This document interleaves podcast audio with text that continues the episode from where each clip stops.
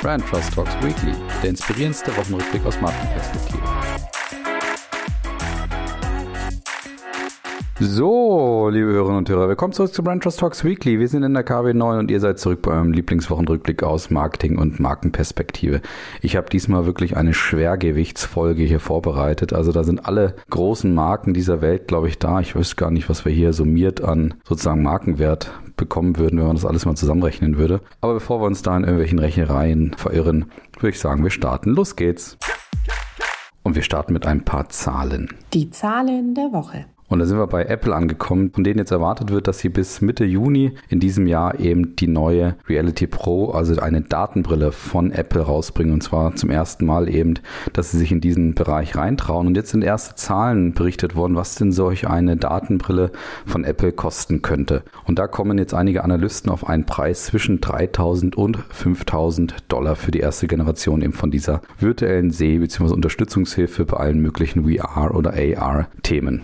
Und der Hintergrund, warum jetzt die Preise mal wieder so teuer sind, liegen auch an den Produktionskosten, weil Apple nämlich bei einem anderen Fertiger diesmal produzieren lässt, und zwar bei Luxshare. Normalerweise sind sie ja bei Foxconn, aber das ist auch für alle die letztendlich, die sich von der Ästhetik von Apples Datenbrillen trotzdem angezogen fühlen, weil das könnt ihr definitiv erwarten. Nach ersten Analysten bzw. nach ersten Schätzungen, wie das Ding aussehen könnte, kann es wieder mal sein, dass Apple ästhetisch sich natürlich von der Konkurrenz hier ganz eindeutig abgrenzt und dementsprechend, wer sich da, wie gesagt, von diesem Produkt angezogen fühlt, der kann dann darauf hoffen, dass es demnächst noch eine günstigere Brille geben wird, weil Foxconn, der Haus- und Hoflieferant bzw. Produzent, der ist da schon in Startlöchern und wird dann wahrscheinlich eine etwas günstigere Brille mit Apple zusammen produzieren. Also da die erste VR, AR-Brille von Apple und mal wieder eben ästhetisch wahrscheinlich etwas anders und natürlich wieder mal preislich auch deutlich anders als bei der Konkurrenz.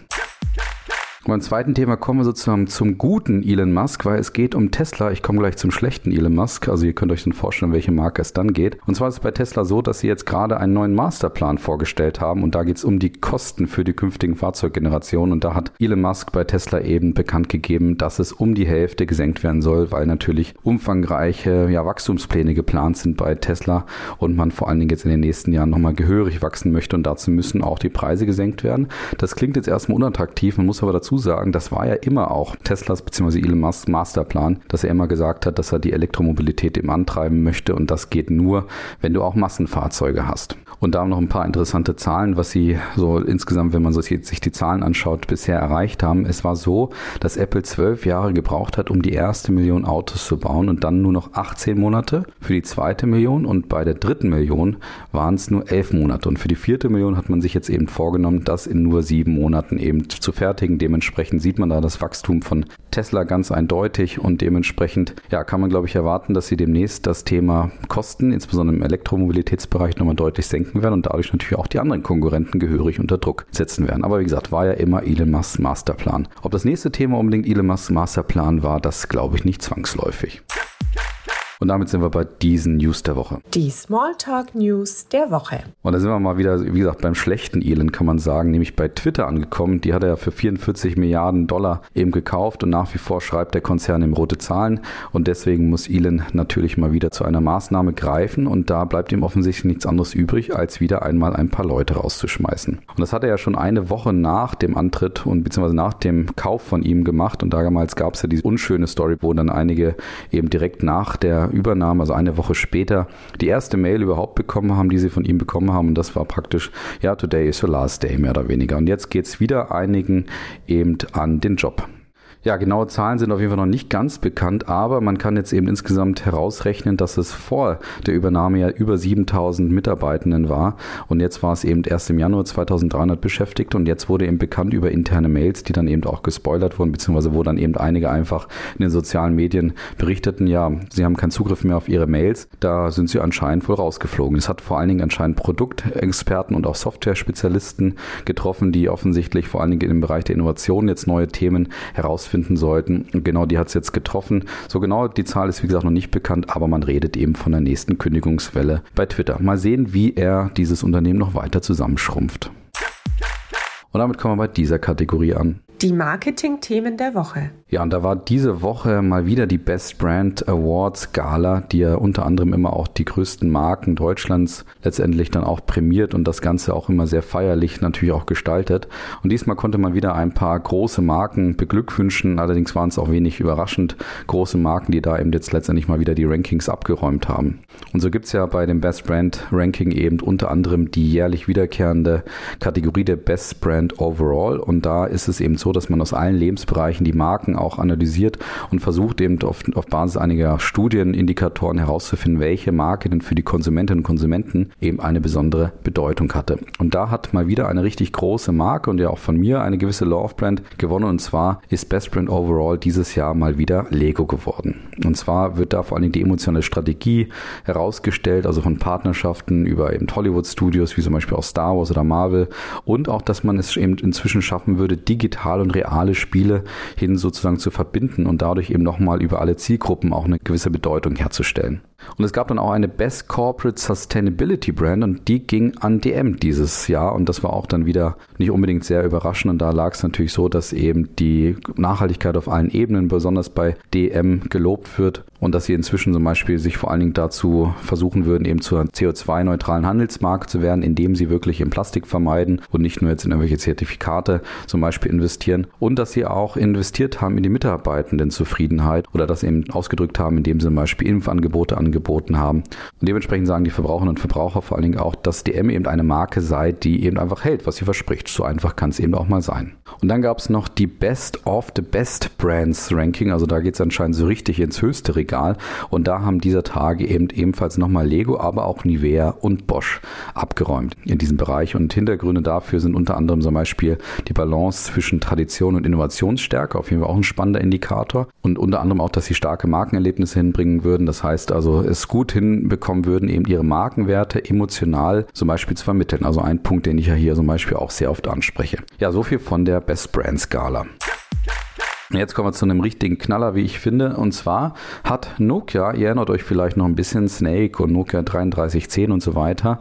Naja, Nokia hat jetzt bekannt gegeben, dass sie ein neues Logo bekommen. Und das haben sie natürlich beim renommierten Mobile World Congress in Barcelona mit ziemlich viel Pauken und Trompeten drumherum gemacht und haben da wirklich ein komplett nicht selbstähnliches Logo vorgestellt. Und die Idee dahinter ist natürlich vor allen Dingen jetzt der ganzen Welt und auch gerade der B2B-Kundschaft von heute, die ja nun mal jetzt die zentrale Zielgruppe von Nokia ist, der eben zu sagen, wir sind nicht mehr das Nokia, das eben irgendwo Handys für die Konsumentinnen und Konsumenten verkauft, sondern wir sind jetzt, wie gesagt, eine B2B-Brand, wir sind ein Pionier der Zukunft und wir haben inzwischen eben ein anderes Geschäftsmodell. Und es ist wieder das erste Mal, dass seit, seit 60 Jahren jetzt mal wieder das Logo geändert wird und dann, wie ich gesagt habe, völlig unselbstähnlich. Aber ich muss dazu sagen, ich finde es jetzt rein vom Ästhetischen, was ich nicht unbedingt bewerten kann, ich finde die Idee und die Strategie dahinter natürlich gelungen, weil ich neige auch dazu zu sagen, wann darf man eigentlich sein Logo ändern? Naja, insbesondere, wenn sich der Inhalt einer Marke natürlich verändert hat. Also Marken oder Markenstil bzw. Markenlogo sollte natürlich immer den Inhalt auch repräsentieren und der Inhalt hat sich bei Nokia natürlich gehörig verändert, weil weil man eben jetzt keine Handys mehr produziert, beziehungsweise die Marke für die Handys ja übernommen wurde von einem anderen Konglomerat, die auch nach wie vor die Handys eben lizenzieren. Und da wird übrigens das Nokia-Logo auch stehen bleiben. Aber hier in diesem Bereich, wo es jetzt eben um die B2B-Kundschaft wird, wo es eben um Cloud-Dienste zum Beispiel auch geht bei Nokia, da ist man jetzt eben gewillt, das anders auszudrücken. Und das, wie gesagt, finde ich einen nachvollziehbaren Schritt. Das Logo wird Gemeinde natürlich wie immer, da kann man es niemandem richtig recht machen, aus verschiedensten Bereichen dann auch kritisiert, aber auch auch gelobt und dementsprechend ordnen wir uns irgendwo in der Mitte ein. Und ich sage eben strategisch ein völlig richtiger Schritt, dass man jetzt versucht, eben diesen neuen Inhalt, wie gesagt, neu zu verkörpern, neu auszudrücken und das eben über dieses neue Logo. Und dann kommen wir noch zu einem spannenden letzten Thema der Woche. Und da geht es um Y-Food. Ich weiß nicht, ob ihr das vielleicht kennt, dieses Produkt. Das sind so Flaschen, die man irgendwo meistens eben im Supermarkt sieht. Und diese Flaschen behaupten praktisch von sich selber, dass sie ja eine gewisse Mahlzeit eben ersetzen würden. Das heißt, es soll gerade die auch ansprechen, die vielleicht öfter mal gestresst sind, die nicht so viel Zeit haben, in Ruhe zu essen oder die vielleicht auch mal Lust haben, sich dann eben schnell irgendwas Fastfood-mäßiges reinzuziehen. Und stattdessen soll man eben zu Y-Food dann greifen, um dann doch etwas ausgewogen ausgewogener sich zu ernähren, als eben zum Beispiel sich schnell einen Burger auf die Hand zu nehmen. Und da gab es jetzt mal wieder eine große Empörungswelle, kann man sagen. Und diese Empörungswelle mag den einen oder anderen auch an letztes Jahr erinnern, wo wir über Ankerkraut gesprochen haben. Und zwar ist es so, dass unser geliebter Konzern Nestlé sich ja dort beteiligt hat bei diesem Unternehmen, bei diesem Startup, was übrigens ähnlich wie Ankerkraut auch aus der Höhle der Löwen kommt. Auch Frank Thelen hat da ebenfalls investiert und jetzt hat eben Nestlé ja nicht unbedingt bekannt gegeben, es ist bekannt geworden, kann man glaube ich sagen, dass eben Nestlé jetzt einen kleinen Anteil an diesem Unternehmen gekauft hat. Und das ist dann doch deutlicher Unterschied auch zu Ankerkraut, wo es ja mehrheitliche Beteiligung ist. Hier ist es eben nur eine kleinere Beteiligung, trotzdem mit dem Ziel, dass natürlich auch Y-Food dadurch jetzt wachsen möchte und vor allen Dingen internationalisieren möchte und dementsprechend jetzt sich einen starken Partner wie Nestle an die Seite geholt hat. Kurz noch zu Y-Food, die tatsächlich mit dieser Strategie, die ich eben beschrieben habe, wirklich sehr, sehr erfolgreich sind und auch anders als zum Beispiel Ankerkraut auch während der Zeit der Inflation jetzt gerade auch nochmal ihren Umsatz steigern konnten. Und zwar war es so, dass im vergangenen Jahr das den Umsatz nochmal verdoppeln konnten auf sage und schreibe 120 Millionen Euro. Und auch der Jahresgewinn war dementsprechend ja auch noch letztes Jahr siebenstellig, also dementsprechend eine sicherlich hochdotierte Marke. Aktuell arbeiten da übrigens so knapp 200 Mitarbeitende.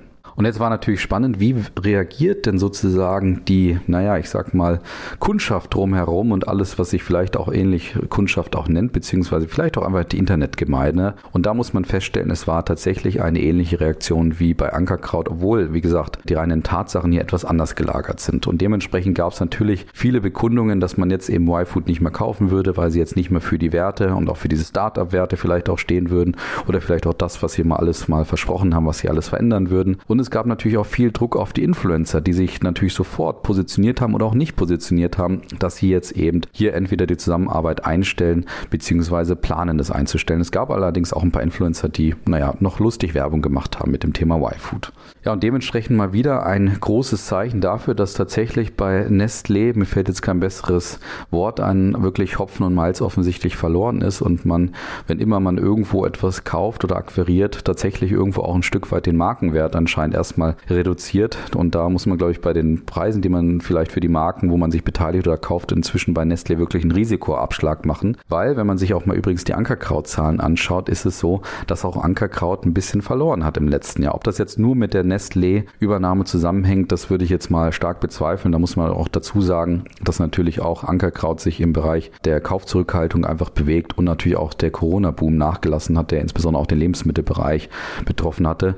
Nichtsdestotrotz stehen bei Ankerkraut eben Zahlen im, im Buche, dass man eben etwas im kleinen zweistelligen Prozentbereich verloren hätte und die Erlöse eben nur noch bei 40 Millionen Euro lagen. Eigentlich waren eben 25 Prozent Wachstum geplant. Naja, mal gucken, wie sich das bei Y-Food eben jetzt entwickelt. Auf jeden Fall, wie gesagt, wieder mal ein interessantes Ereignis, wo man sieht, was es mit Influencern macht und natürlich, was es auch, wie gesagt, mit Produkten oder Marken macht, wo sich Nestlé offensichtlich beteiligen möchte.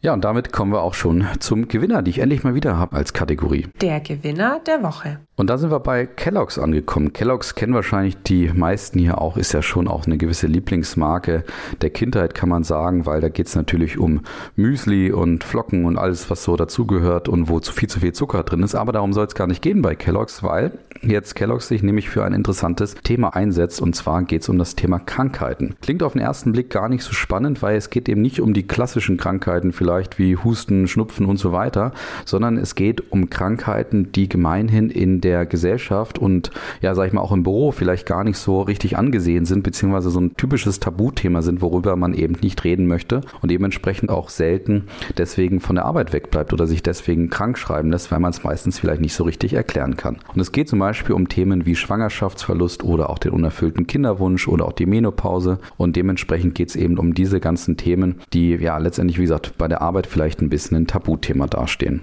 Und so ist es nämlich so, dass man bei solchen beschriebenen, sage ich mal, Krankheiten oder Herausforderungen eigentlich es da keine Regelungen gibt, ob man jetzt von der Arbeit wegbleiben darf, ob das dann irgendwo Urlaub ist oder ob man eben krankgeschrieben werden kann etc.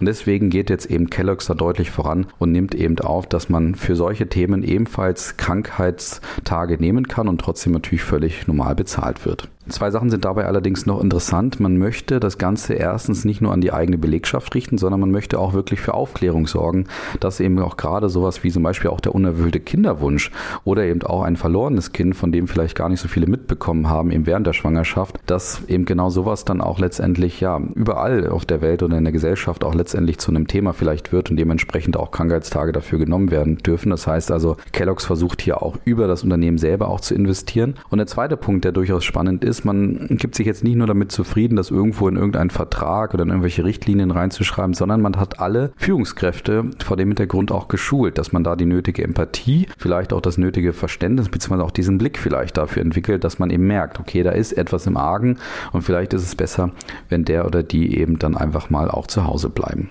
Ja, und dementsprechend auf jeden Fall ein spannendes Thema, für das sich Kellogg's hier einsetzt und mal ganz was anderes als so ein paar Frühstücksflocken zu produzieren. Und ich habe natürlich geprüft, ob da irgendwo da ein Haken dabei ist, aber ich habe den Zyniker bei mir, wie gesagt, mal ausgeschaltet und es scheint definitiv eine gute Initiative zu sein. Und deswegen Kellogg's völlig zu Recht Gewinner diese Woche. Und jetzt kommen wir noch zu ein paar Themen in dieser Kategorie. Die Fundstücke der Woche. Und da habe ich ein Fundstück, wo es um ein Testimonial geht. Das Spannende an diesem Fundstück finde ich aber, es ist ein Abschied von einem Testimonial. Und das ist ja ein schönes Zeichen, dass man nicht immer nur einen neuen Testimonial bekannt geben muss, sondern sich auch von arrivierten, etablierten Testimonials auch Gebühren verabschieden sollte, weil das natürlich auch eine Art von Nachhaltigkeit in der Markenführung ist, wenn man da anzeigt, okay, hier geht eine Generation und es kommt eine neue Generation. Und es geht um die Schokoladenmarke Trumpf mit ihren alkoholhaltigen Pralinen Elendtropfen. Und da kennt kennt vielleicht der eine oder andere auch den Testimonial, das ist nämlich Sky Dumont, der 16 Jahre lang eben mit edlen Tropfen zusammengearbeitet hat und auch in unterschiedlichen Werbeformaten dann immer auch wieder aufgetreten ist, da auch große schauspielerische Leistungen immer wieder gezeigt hat. Und jetzt kommt Starkoch Roland Trettel und der tritt eben in seine Fußstapfen und die beiden haben praktisch gemeinsam einen Werbespot aufgenommen, wo sie dann eben praktisch ja diese Übergabe nochmal darstellen. Und das finde ich eine schöne Geschichte, weil wie gesagt, wir reden oftmals darüber, wer neue Testimonials sind, wie zum Beispiel letzte Woche bei Lova und Felix Neureuter, aber vielleicht nicht immer darüber, wie auch arrivierte und etablierte Testimonials vielleicht verabschiedet werden sollen. Deswegen ein schönes kleines Fundstück von Trumpf bzw. von den edlen Tropfen. Wo wir bei edlen Tropfen sind, da kommen wir noch zu einem richtig, richtig super Fundstück, wie ich finde. Und da sind wir bei Jägermeister, dem bekannten, ja, ich würde sagen, Partyshot inzwischen, der mit unterschiedlichen Themen auch gemischt wird. Und da ist es so, dass wahrscheinlich die meisten nicht mal wissen, dass wirklich auch Jägermeister gar nicht so eine, sag ich mal, Produktionsgeschichte, eine einfache Produktionsgeschichte hat, sondern es wirklich auch darum geht, dass dieses Getränk wirklich eine Zeit lang reifen muss und dementsprechend ja auch etwas aufwendiger ist in der Produktion. Und um eben genau dieses Thema so ein bisschen auch zu vermitteln, vermitteln und sozusagen da vielleicht auch ein neues Vorurteil aufzubauen, beziehungsweise vielleicht auch das Vorurteil des Geschmacks eben nochmal zu verstärken, also das positive Vorurteil, hat sich eben jetzt Jägermeister eine sehr schöne Idee überlegt. Und zwar haben sie dazu eine Kampagne ausgerufen, die heißt Gereift für die besten Nächte. Und dabei geht es eben um die Eichenholzfässer, die zum Beispiel im Keller in Wolfenbüttel stehen und wo eben dieser Kräuterschnaps eben nach ja, streng geheimem Rezept hergestellt wird und dementsprechend diese Fässer so ein bisschen im Vordergrund stehen sollen. Und zwar ist es so, dass diese Fässer praktisch in unterschiedliche, naja, ich sag mal, Möbelstücke verwandelt werden und diese Möbelstücke kannst du tatsächlich auch kaufen. Es gibt nur 200 produzierte Stücke davon, sind unterschiedliche Sachen von Stühlen, über Schränke, über Regale. Also wirklich sehr schön gemachte Sachen, wenn man auf Jägermeister steht und wenn man auch so ein bisschen auf das Branding steht. Aber so oder so auf jeden Fall ein wunderbares Beispiel, wie man eben versuchen kann, ja, seine Spitzenleistung bzw. seine Qualität, die dahinter auch steht oder auch der aufwendige Produktionsprozess, wie man den dann eben auch auf eine andere Art und Weise eben inszenieren oder auch vermitteln kann bei der Kundschaft letztendlich. Und da gebe ich dann doch nochmal einen Gruß an Warsteiner auch raus in dem Zuge, weil wie gesagt, das ist eine sehr schöne Idee, die natürlich auch viral gehen soll und jetzt übers Internet läuft, wo man sich dann eben gerade dafür einsetzen kann, dass man einen dieser 200 Produkte vielleicht dann auch erwerben bzw. gewinnen kann. Und damit auf jeden Fall ein sehr schönes, tolles Fundstück zum Ende nochmal und in dem Sinne danke ich euch für die Aufmerksamkeit mal wieder, wünsche euch ein wunderbares Wochenende und natürlich einen guten Start in die nächste Woche. Macht's gut, ciao.